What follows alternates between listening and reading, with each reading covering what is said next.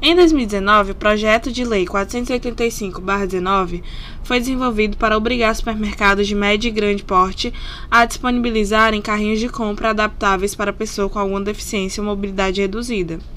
No entanto, para além do que a lei obriga, é necessário que os negócios do setor supermercadista estejam aptos para atender às demandas de todos os consumidores, inclusive atentando-se. Saiba como tornar o seu supermercado mais acessível para as pessoas com deficiência. 5 dicas para colocar em prática e tornar sua loja mais acessível.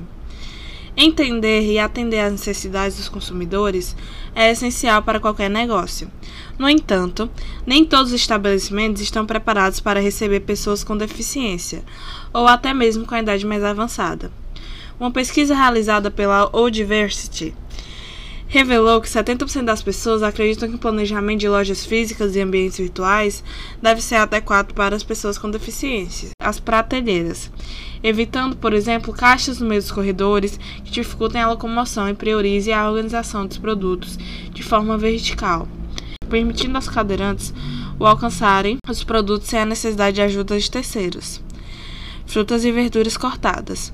Vender produtos já descascados, fatiados ou picados é uma prática válida para que as pessoas que têm deficiência em membros superiores ou sequelas motoras, como as causadas pelo acidente vascular cerebral, AVC, possam consumir as frutas e verduras de maneira mais fácil, por as inúmeras deficiências que existem. Como tornar o supermercado mais acessível?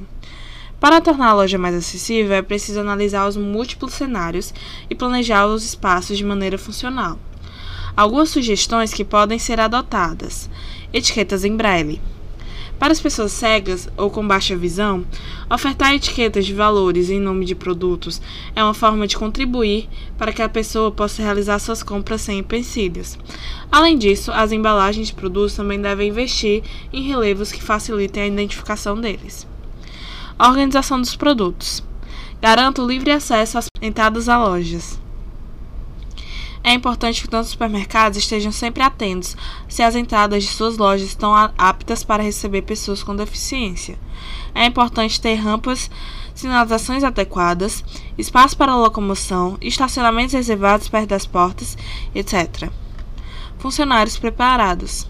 Além da estrutura, também é importante possuir uma equipe de colaboradores que estejam prontos para atender todos os públicos, como, por exemplo, ter intérpretes em Libras que possam ajudar na comunicação dos surdos, funcionários para ajudar com os idosos, etc.